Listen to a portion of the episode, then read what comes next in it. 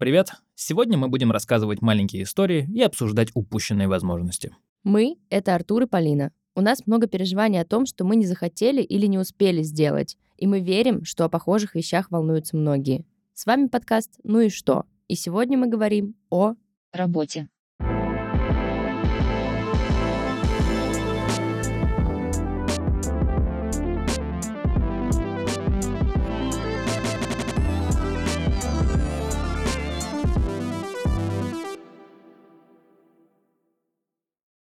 Привет, друзья! С вами снова мы, Полина и Артур. Всем привет! Сегодня говорим про мою любимую тему, про работу. Ура! Обожаю работу, если честно. И у меня есть история про работу и про чувство фома, которое связано с этой работой. Как ты знаешь, наверное, я работаю в рекламе, и я работаю в рекламе довольно долго, и свой путь я начал еще в университете. Я поступил сначала в институт рекламы, и уже там понял, что нужно как-то крутиться, потому что институтское образование — это хорошо, но все равно реклама — это такая наука, такая вещь, которая постоянно развивается, и которую просто так научить на самом деле невозможно, и нужно постоянно что-то делать. И я подумал о том, что нужно сразу идти на работу, сразу участвовать в фестивалях, сразу пытаться набивать себе какое-то портфолио. И таким образом на втором, по-моему, курсе я оказался на фестивале AdStars в Южной Корее. Азиатский фестиваль рекламы. То есть есть Канны, куда все приезжают со всего западного мира. Есть в Южной Корее, в городе Пусан, фестиваль AdStars, куда приезжает больше азиатская часть из Европы, из Америки тоже там есть довольно большое количество представителей, но это больше такой на территории Азии. Там мы познакомились с моим лучшим другом и напарником Сашей, с которым мы до сих пор работаем. Но эта история не про него. Мы там были на этом фестивале, принимали участие, было довольно весело, знакомились с людьми, знакомились с разными агентствами, с разными креативными директорами. Представляешь, Паренек из Новосибирска на втором курсе оказался впервые за границей в Южной Корее. Тут светилы просто рекламные мысли, классные звезды и так далее, и так далее, и так далее. И я вот хожу с э, глазами по 5 рублей и охреневаю. И в какой-то момент на одной из вечеринок, после фестиваля какая-то вечеринка была, я познакомился с креативным директором агентства. Я не помню, как оно называется, но это агентство, которое располагалось в Пекине. И э, тот человек предложил мне пройти стажировку с вероятностью трудоустройства. Это второй курс, напоминаю, и это потенциальная работа в Пекине.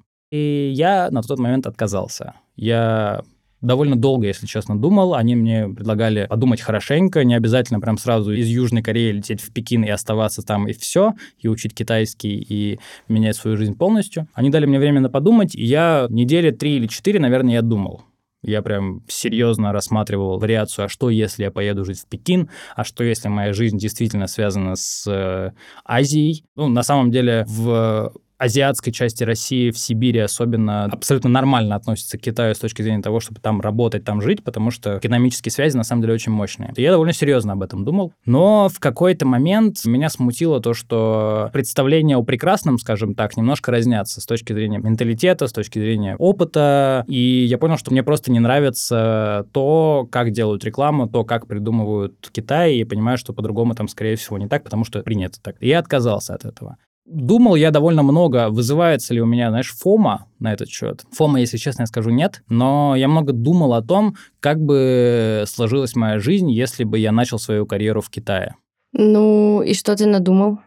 Я думаю, что было бы все настолько по-другому, просто невозможно, невозможно представить, потому что я думаю, что я развивался быстрее, скорее всего, потому что там бы я оказался уже на втором или на третьем курсе университета и начал бы работать раньше, но при этом у меня не было бы высшего образования, и я не знаю, как бы там сложилось. Возможно, там была бы просто стажировка, с которой бы меня выперли, и я бы остался вообще в Новосибирске, и сейчас бы сидел в Новосибирске, например кто знает. Но точно понимаю, что, наверное, в какой-то из вселенных я бы, наверное, хотел попробовать. Мне кажется, это интересно, по крайней мере, с точки зрения опыта. Потому что сейчас мне это будет уже очень сложно с точки зрения понимания вообще контекста и культуры. Но тогда почему нет? И знаешь, я много думал о том, как много каких-то карьерных возможностей мы вот так вот упускаем. Потому что на самом-то деле, может быть, я был бы уже известным китайским креативным директором. Может быть, действительно, я бы смог изменить китайскую индустрию рекламы и делать все совершенно по-другому. А может быть и нет. И вот эта мысль, знаешь, иногда меня, я не могу сказать, что докучает или достает, или донимает, вот это, знаешь, типа, а мог бы сделать по-другому, вот это классическое. Но вот так вот я в какой-то момент свернул в своем карьерном пути. И Слушай, вот сейчас мы с тобой сидим вот здесь вот. Слушай, мне кажется, ты не свернул. Мое предположение, что в целом, когда у тебя есть какие-то карьерные развилки, ты примерно можешь оценить, что будет в том или в другом случае. Ну, то есть, типа, если я пойду туда, то, наверное, со мной случится примерно вот это и вот это, и вот это мне понятно. А если я пойду туда, то там по-другому будет, но в целом тоже плюс-минус понятно. А вот та история, которую ты рассказал, мне кажется, тут главное в том, что вообще непонятно, что бы с тобой могло произойти, где бы ты мог оказаться. Вот, да, и знаешь, и вот это меня скорее возбуждает, то, что вообще неизвестно, что там. Если бы я хотя бы плюс-минус понимал, может быть, я испытывал более сильное вот это фома, потому что, блин, я мог бы получать награды. Да, но ты говоришь, что это чувство тебя возбуждает, а меня оно, наоборот, пугает. Вот я не люблю какие-то ситуации, когда вообще непонятно, что дальше будет. Мне вот такое не подходит сильно. Возможно, это, знаешь, мой подход к жизни. В какой-то момент мне стало интересно рассматривать свою жизнь как сюжет э, некоего сериала или фильма. И в рамках этой концепции я живу довольно долго, и, знаешь, это помогает мне жить, помогает мне принимать решения. Когда мне нужно подумать, поехать туда или туда, я думаю не с точки зрения того, хочу или не хочу, а с точки зрения того, как это будет круче смотреться вот в контексте истории моей жизни. И понятно, что, естественно, я не то, что, ага, тут будет погоня с копами, значит, это будет интереснее, значит, я еду в эту сторону.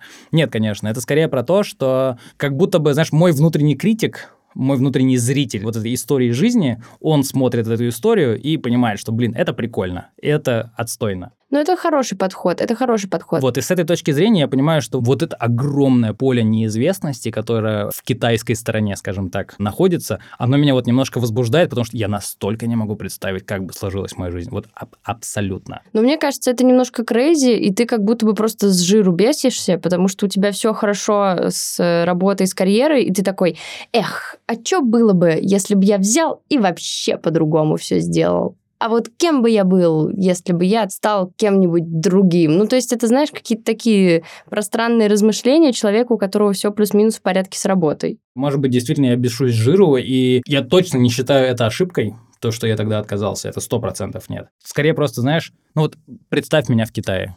Да я не хочу. Вот. Я не хотела бы оказаться в Китае. Вот я как будто бы тоже не хочу. Ну и все. Но в Китае классно, на самом деле. Ну, Расскажу тебе потом про хорошо, Китай. Хорошо, хорошо.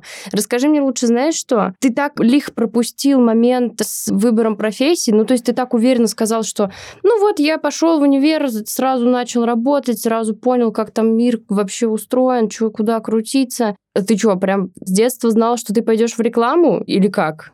Знаешь, хочется ответить двумя ответами. Первое, что да, Второе, что нет. А второе, что я настолько ни хрена не знал вообще, чем заниматься в своей жизни, что я пошел заниматься рекламой. Первое, почему да, почему я знал, что я пойду заниматься рекламой, потому что в свое время было прям целое поколение рекламщиков, которые пришли в профессию после фильма «99 франков» и после книги «99 франков» Бигбедера, потому что там прям безумно романтизировали профессию, креатив, встречи, съемки, классно, офигенно, действительно это все есть, но не в таком количестве, я же пришел э, в рекламу, по крайней мере, подумал о том, что имеет смысл смотреть на рекламу, реклама это интересно, после фильма, который называется «Чего хотят женщины» с Мелом Гибсоном. Да, я смотрел этот фильм. Очень крутой фильм про то, как Мел Гибсон пытается придумать рекламу для Nike, если я не ошибаюсь, для беговых кроссовок, пытаясь понять, о чем думают женщины, чтобы женщины восприняли эту рекламу через свою правду. Классный сюжет, на самом деле классный фильм, я бы его пересмотрел. Он в какой-то момент начинает слышать мысли женщин и использовать это в рекламе. Это довольно круто. И я этот фильм видел довольно в раннем возрасте. Я подумал, что, блин, как интересно, как круто вносить какие-то сообщения, продавать какой-то продукт людям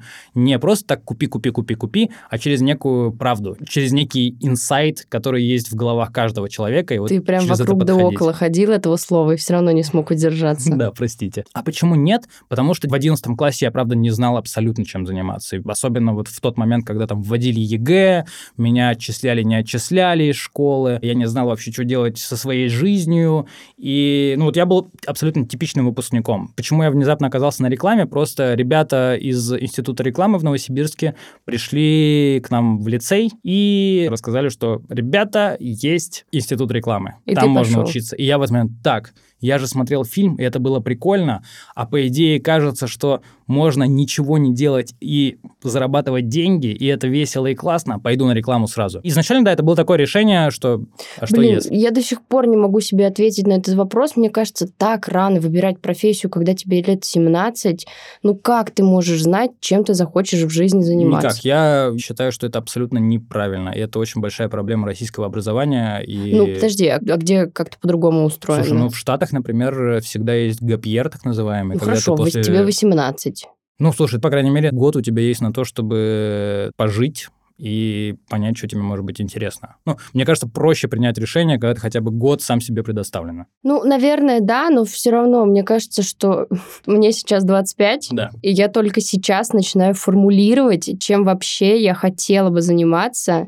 И просто мне сильно повезло, что то, чем я хотела бы заниматься, плюс-минус совпадает э, с тем, чем я реально занимаюсь.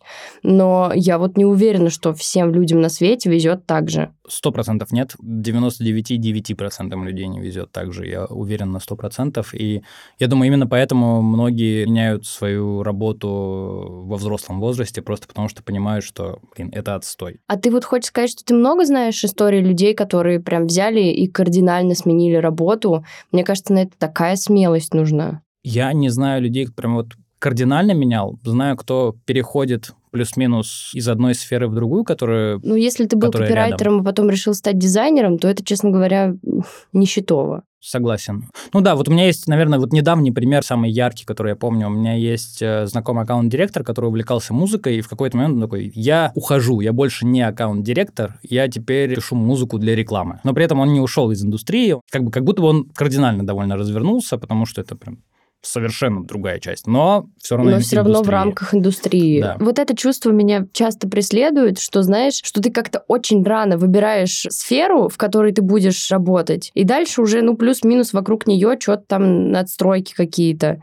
А вот, может, ты вообще неправильно выбрал. Может, мне в кораблестроение надо было идти. Я периодически думаю о том, что, может быть, мне нужно было идти в математику или в науку. Об этом я довольно часто задумываюсь на самом деле. Особенно сейчас, когда ты смотришь на программистов, на вот эти все мемы с зарплатами программистов, на вот это вот все, с простейшей миграцией, с работой по всему миру и так далее, и так далее, и так далее. Кажется, что это супер круто и супер прикольно. Я иногда об этом задумываюсь и понимаю, что с одной стороны, да, с другой стороны, если бы, например, я понял, что хотел бы стать программистом в 27 лет, хватило бы у меня терп- да даже не терпения, хватило ли бы у меня усидчивости, наверное, начать Мгм. учить языки программирования, погружаться в это все и так далее. То есть, может быть, такая гипотеза чисто. Может быть, э, для определенных профессий, например, имеет смысл раньше начинать обучаться, раньше вкатываться, потому что ну, вот что-то сложное начинать учить в 30, как будто бы Просто потому, что много времени или потому, что тебе кажется, что уже сложнее въехать? Мне кажется, во-первых, сложнее въехать,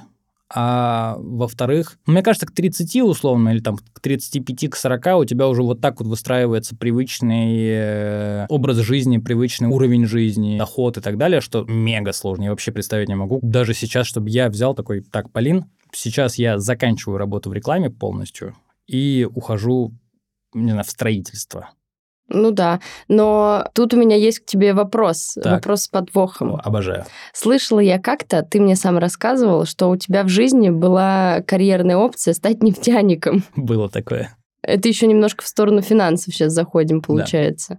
Короче, не жалеешь ли ты, что ты не стал нефтяником? Если честно, не жалею.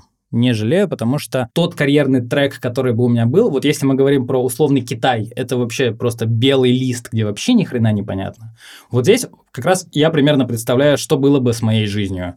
То, что я бы отучился, я бы поехал э, в какой-нибудь северный городок, поработал бы там, чего-нибудь добился бы, ушел бы в нефтянку прям с головой, занимал бы какие-нибудь э, менеджерские позиции, управленческие позиции, классно, командировки, договоры, дай 5 и так далее, и так далее. Я еще себе представляю перстни и цепи и рубашки. Ну, в какой-то момент, да, в какой-то момент еще перстни цепи появляются, коньячок, знаешь, вот это вот все. Ну вот, блин, я не знаю, возможно, просто я уже проработал в рекламе довольно долго, и вот этот образ жизни как-то поменял мое восприятие жизни в том числе. Но вот я понимаю, что направление нефтянки мне как будто бы сейчас неинтересно. Ну, то есть я вот не могу себя вот там представить сейчас. Хорошо, а вот смотри, есть устойчивое выражение, что всех денег не заработаешь. Да. Но мне, например, очень хочется пытаться. Да. У меня большие проблемы с этим, что я вообще не вижу краев, и мне кажется, что всегда не то, чтобы мало, а что как бы я ни росла, это просто вообще незначительно. И что в мире столько денег, и почему они все не мои. Что ты по этому поводу чувствуешь? Я знаю, что ты довольно неплохо зарабатываешь в рекламе, и это в целом индустрия, которая позволяет тебе комфортно чувствовать себя и жить, но, очевидно, есть другие профессии, которые подразумевают сильно большие зарплаты и сильно большие приходы денег. У меня отношения с деньгами довольно интересные, довольно странные. Мне очень нравится их зарабатывать. У меня как будто бы у меня нет, не как будто, у меня точно есть желание заработать все деньги мира. И оно у меня, знаешь, проявляется в том плане, что я понял, что я хочу в какой-то момент перестать зарабатывать. И для этого мне нужно заработать максимальное количество денег, чтобы в какой-то момент была классная мысль о том, чтобы выкупить себя у капитализма. Я не против капитализма, мне он очень нравится, но вот просто хочется выкупить себя из заложников и просто кайфовать. Я думаю о том, что хочется заработать много денег. Есть довольно более прибыльные э, профессии, чем работа в рекламе. Но в моем случае вот эта история с тем, чтобы там заработать больше денег, заработать все деньги мира и так далее, проявляется, знаешь, в том месте, где я соглашаюсь или не соглашаюсь на проект. Объясни, раскрой. С точки зрения работы, с точки зрения того, э, чем я занимаюсь, фома у меня проявляется часто в том случае, когда я пытаюсь на одну чашу весов поставить свое свободное время э, развлечения, прикалываться, и играть в игры, читать книги и так далее – на другую сторону поработать, сделать интересный проект, заработать денег. И вот здесь, знаешь, я каждый раз выбираю, каждый раз задумываюсь, каждый раз думаю, блин, ну, хочется, конечно, пострадать херней, и в целом я могу себе позволить сейчас пострадать херней, потому что я хорошо поработал в прошлом месяце.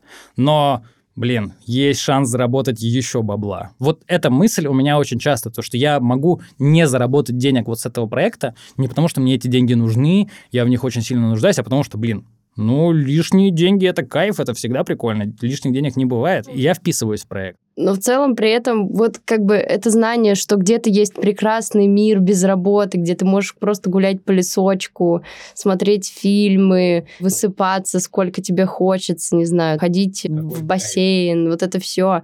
А ты выбираешь работать. Да, потому что я несколько раз у меня было такое, когда я выбирал, а что если я откажусь от проекта и не поработаю?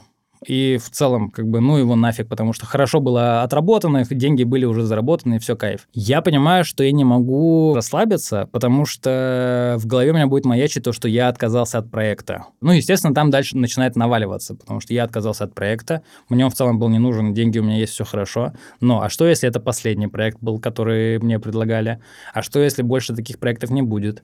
А что, если дальше мне будут платить меньше? И вот начинается, начинается, начинается, начинается, поэтому как будто бы мне спокойнее, типа, заработать все деньги сейчас. И потом гулять И чтобы потом по, уже, по лесу. да, потом уже гулять по лесу, зная, что я намеренно отказался от того, чтобы брать новый проект, до того, чтобы работать. То есть между работой и кайфом выбираем работу, потому что кайфа не случится? В моем случае, к сожалению, не случится.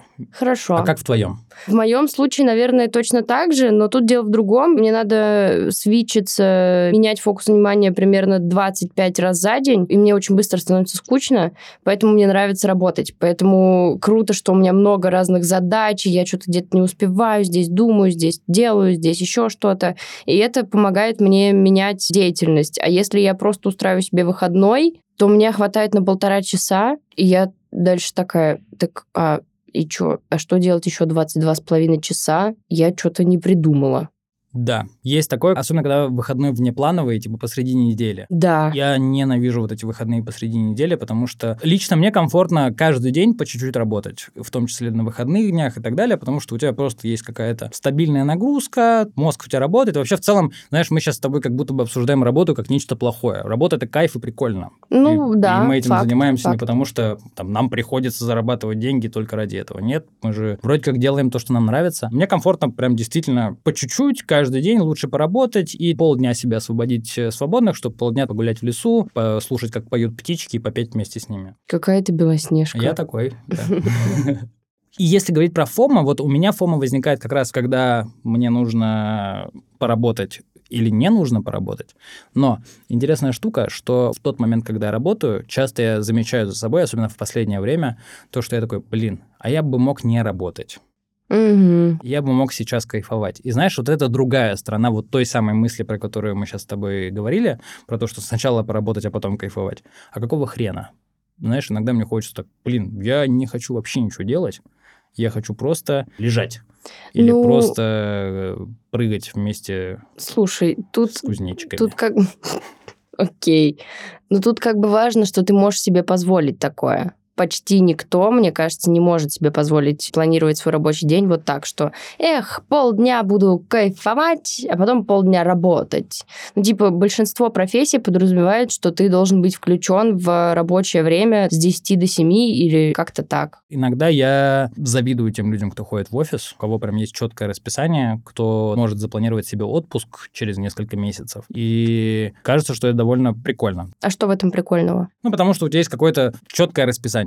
Ответ. Да, и с четким расписанием, на самом деле, по чесноку намного проще жить, чем когда ты фланируешь в формате «вот я сейчас хочу кофе, а сейчас я поработаю, а сейчас все... Ну, звучит это красиво, звучит это прям очень романтично и сексуально, я бы даже сказал, но сложно на самом деле. Будучи в таком режиме уже последние два с половиной года, я чувствую себя максимально свободным. По чесноку, в офис я не хочу возвращаться, но иногда завидую формации, когда у тебя есть возможность запланировать отпуск на через три месяца. Все потенциальные работодатели только что такие, «М, Артур не хочет в офис. Хорошо, у меня Простите. У меня к тебе другой еще вопрос. Это, наверное, частность какая-то, моя личная, но она все-таки меня довольно сильно волнует. Вот я работаю в креативе, я креативный кадр, и я работаю в проекте, в продукте, который мне очень нравится, и я верю, что он делает какую-то хорошую, полезную историю.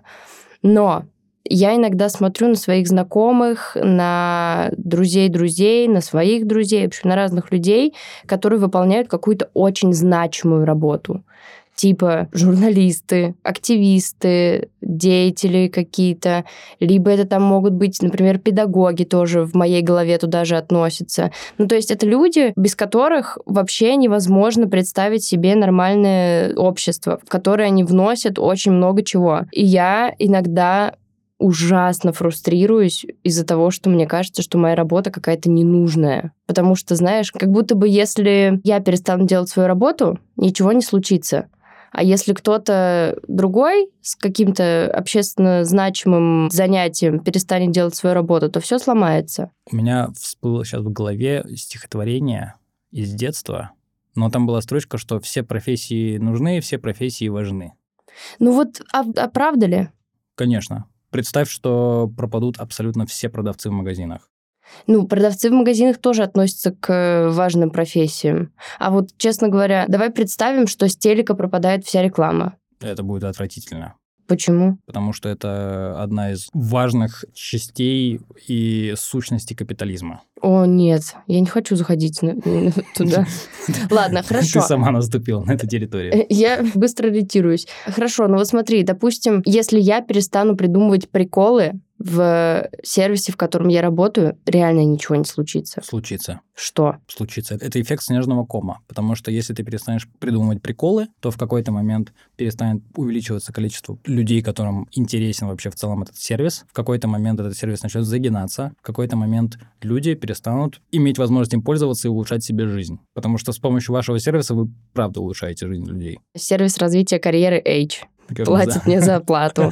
Ну вы же действительно, вы обсуждаете с людьми их карьеры, вы буквально оказываете людям помощь. Да, но я же это делаю не сама. Ну, Например, наши эксперты, мне кажется, сильно более крутыми чуваками, чем я работаю внутри продукта, потому что это люди, которые приходят и такие, сейчас я тебе помогу разобраться с твоей работой. Ну, просто если бы не было тебя, не было бы в какой-то момент, в том числе, сервиса. Ну ладно, давай не будем э, тратить сильно много времени на то, чтобы уговорить меня, что моя работа важна. Я понимаю, о чем ты говоришь, что да, действительно, иногда кажется о том, что, блин, какой херней я занимаюсь. Почему я сейчас не решаю сложнейшие уравнения, чтобы отправить людей на Марс. Однажды я помню, что возникла у меня похожая мысль, когда я встретился лет, наверное, пять назад со своей одноклассницей. И я рассказал, что я работаю в рекламе, а она рассказала, что они занимаются разработкой графена.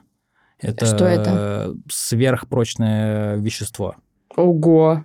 И я Ничего такой, себе. блин, я реально занимаюсь рекламой, а ты занимаешься графеном. Слушай, она близка к тому, чтобы победить. Да, вот в тот момент я прям восхищался. Очень сильно, искренне ей завидовал.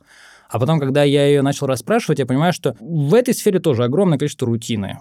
И звучит это, правда, восхитительно круто. И ничего себе очень сильно удивляет. Но это просто такая же работа, где люди просто так же ходят и работают. Или там есть у меня еще один знакомый. Однажды он меня прям настолько сильно восхитил, я прям его каждый раз расспрашивал, это превратилось в мем. Однажды он пришел к нам э, в гости и сказал, ребята, сегодня я открыл новый белок.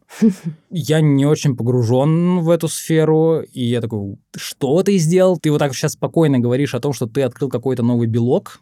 What the fuck? Круто, круто. Звучит восхитительно круто. Он мне начал объяснять то, что в целом эти белки открываются постоянно, ничего в этом вообще удивительного нет, и в целом это такая неинтересная часть рабочей рутины, что в целом как бы это просто процесс нашей работы. И вот может быть, просто ты, работая, ты в какой-то момент начинаешь свою работу обесценивать. Сто процентов, И наверное. очевидно, что люди вокруг такие, вау, ни хрена себе, Полин, что, что ты делаешь вообще? Вау, это же супер круто. Или там, вау, Артур, ничего себе, ты там на съемки гоняешь, офигенно. С Ну, одной стороны, да, с другой стороны, вероятно. как бы и там, и там есть скучная, неинтересная, рутинная фигня. Вероятно. Давай еще. Мне кажется, у меня последняя тема, которую я хотела бы обсудить. Давай. Мы с тобой, как люди не чуждые фрилансом, можем об этом поговорить. Короче, иногда кажется, что в мире, кроме того, что в нем очень много денег, в нем еще очень много работы разной, фрилансиков всяких, и хочется набрать себе сразу все, сразу 500 тысяч проектов, потому что половина из них интересны, половина из них приносит тебе много денег, какая-то часть и интересная, и приносит много денег, и ты просто сидишь, обложившись всеми проектами на свете, и думаешь, что я сделала? Да. Зачем это мне надо? Что, за- что я хотела доказать и кому? У тебя бывало такое когда-нибудь, что ты из-за фриланса был близок к выгоранию, например? О, да. У меня прям периодами это случается. Только недавно мы с Сашей, моим напарником, научились подходить к количеству работы.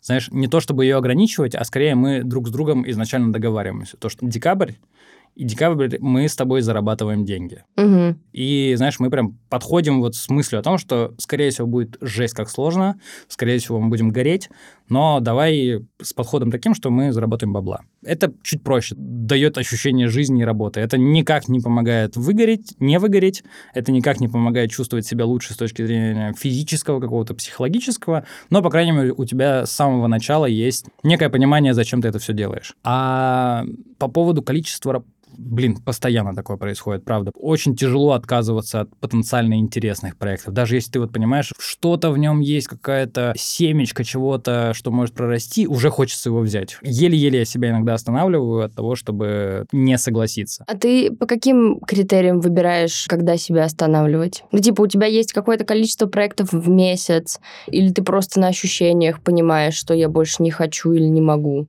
Слушай, я думаю, наверное, в первую очередь это загрузка, которая в данный момент у меня. У меня был опыт, когда мы вели по 10 проектов, и это было ужасающе страшно и супер тяжело. И сейчас я понимаю, что мне комфортно вести, чтобы три проекта у меня было параллельно максимум. Больше не очень хочется. Когда у меня начинается больше трех проектов, в этот момент я уже начинаю вот эти вот мытарства, знаешь, когда, блин, так, с одной стороны деньги, а насколько проект интересен, а стоит ли он того, а что если. И вот, знаешь, вот здесь ты начинаешь уже с собой разговаривать, стоит его брать или не стоит брать. И всегда, когда я отказываюсь от проекта, я испытываю это вот неприятное чувство, блин, а надо было взять. Угу. Всегда в этот момент, когда я беру проект, у меня ощущение то, что, блин, а как э, его потяну?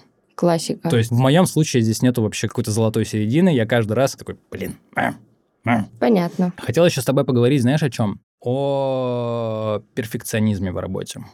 Так, как это к нам относится? Это относится к нам так, что, например, лично я на некоторые сделанные проекты смотрю, даже не годовалой давности, а то, что вышло месяц назад. Я смотрю и понимаю, что можно было лучше. Слушай, ну, во-первых, давай просто, прежде чем я начну отвечать, всегда можно лучше. Всегда. И мне кажется, что это штука, которая тебя, наоборот, драйвит. По крайней мере, в моем случае, когда я вижу, что что-то можно было лучше, для меня это повод реально пойти и в следующий раз сделать получше, чем в предыдущий. И у меня вот есть проект, который не так давно вышел. Два сезона у него вышло уже. И мне, честно говоря, в разработке казалось, что это прям кошмар. Я прям так некомфортно себя чувствовала. Думаю, блин, за это платят деньги. Зачем? Это вообще не круто. Это вообще какая-то ерунда дурацкая. А это в итоге был самый, наверное, успешный проект вообще за все время. И СМИ его хорошо взяли, и все остальные, там какие-то бешеные показатели, и все KPI закрыты в первые два дня.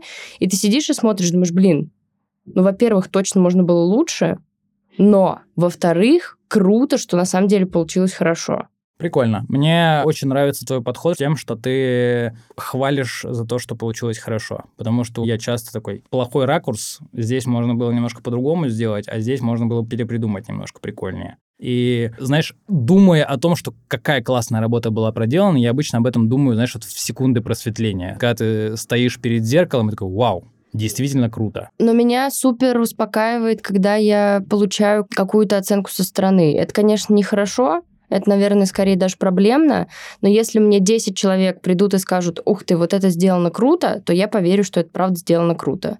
Даже если мне казалось, что это не супер какая-то штука. То есть самокритика все-таки есть. Ну, конечно, в смысле постоянно, вообще всегда. Ну, как ты уговариваешь себя, договариваешься, что это хорошо. Может быть, не отлично, но хорошо, уже неплохо, уже ты молодец. В следующий раз сделаем еще лучше.